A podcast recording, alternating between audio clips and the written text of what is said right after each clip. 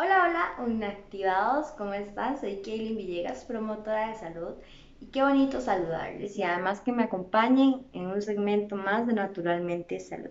Seguimos hablando sobre el eh, problema de dormir, lo que llamamos trastornos del sueño.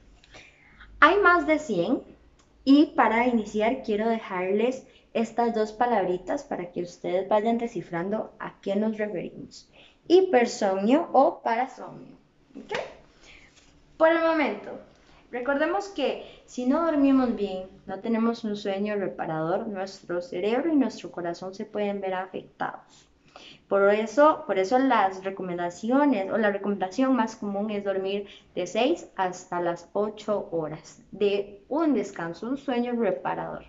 Bien, ahora, hay más de, de 100 trastornos y entre ellos podemos escuchar las famosas frases de no puedo dormir en toda la noche o me levantaba a cada rato o incluso tengo sueño todo el día y no sé por qué, la noche no me basta.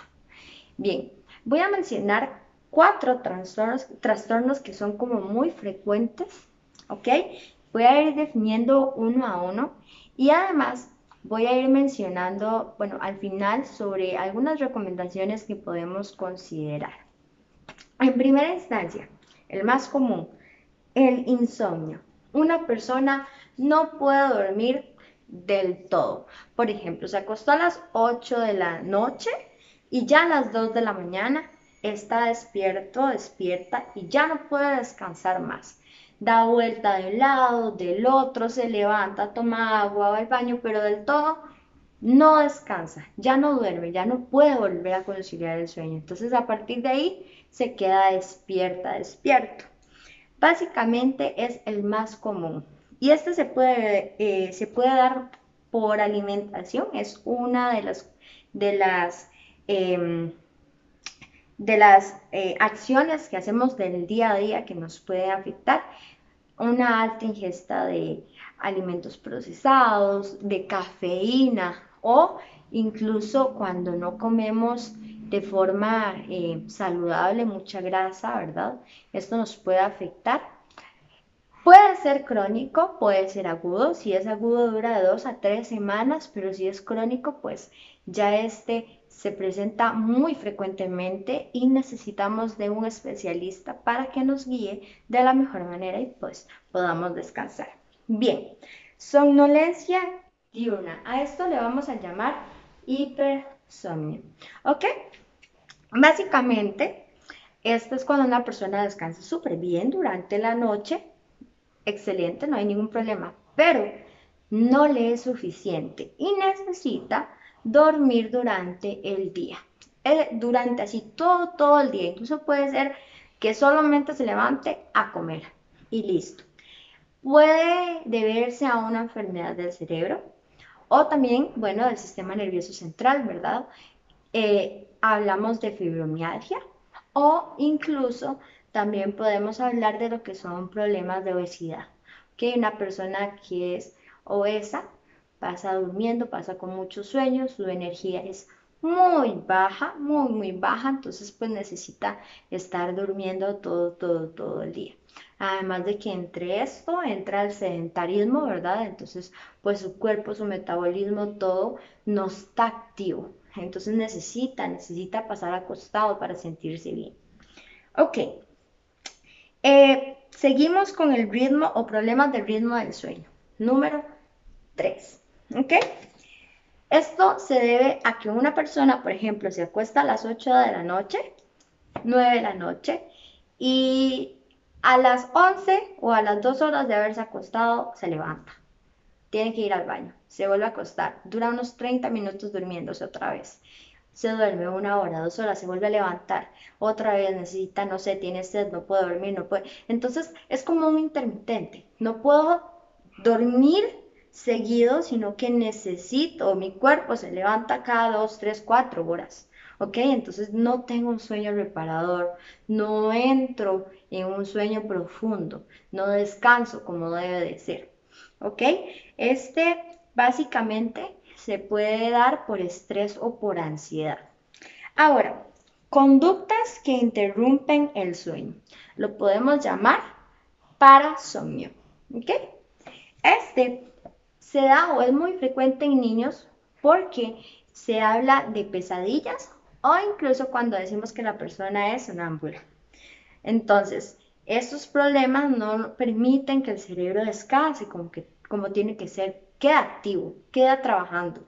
De hecho, cuando uno sueña mucho durante la noche, demasiado, usted a veces dice, soñé tanto que estoy cansado, cansada. Pues sí, nuestro cerebro queda activo y del todo no puede descansar como debe ser. Igual cuando la persona camina, se sienta o hace actividades mientras duerme, nuestro cerebro sigue activo, sigue maquinando, entonces no logra un sueño reparador. Recomendaciones generales para evitar estos trastornos del sueño. Bueno, básicamente, como mencioné el primero, evitar la cafeína, alimentos procesados o que cueste digerirlos demasiado y ojalá que si voy a comer, por ejemplo, eh, carne roja, que tal vez es un poquito más complicada de digerir, que sea dos horas antes de que yo me vaya a acostar, para que mi cuerpo pueda procesarlo y ya después cumplir la función del sueño como tiene que ser y no que todavía siga digeriendo y mi cuerpo trabajando. ¿De acuerdo? En la cafeína porque pues obviamente nos mantiene alerta, nos mantiene activos, entonces más bien necesitamos relajar. No consuma té, hay tés que poseen cafeína, entonces ojalá revisar cuáles sí, cuáles no, ¿verdad? Pero hay muchos que sí poseen, entonces a veces uno dice, bueno, no me voy a tomar un café, pero me voy a tomar un té. Entonces estamos básicamente haciendo lo mismo. Revisar que no tengan cafeína, ¿ok? Luego, por otro lado, tratemos de mantenerlos activos durante el día. Cuando nos mantenemos muy, muy, muy activos, nuestro cuerpo empieza a aumentar su energía, pero ya obviamente viene el descenso, ¿ok? Donde nos permite tener un sueño placentero.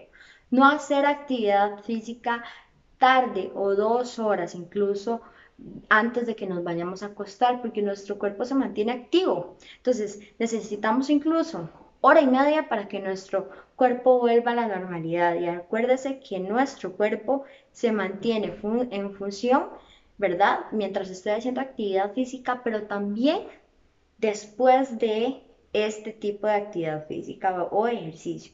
Entonces, si es muy vigorosa, trate de hacerlo en la mañana o en la tarde 2, 3, 4, pero no 8 de la noche, 7 de la noche, porque ya es ahora más bien nuestro cuerpo necesita empezar a tranquilizarse, bajar la frecuencia cardíaca y entrar en un modo de reposo, ¿ok?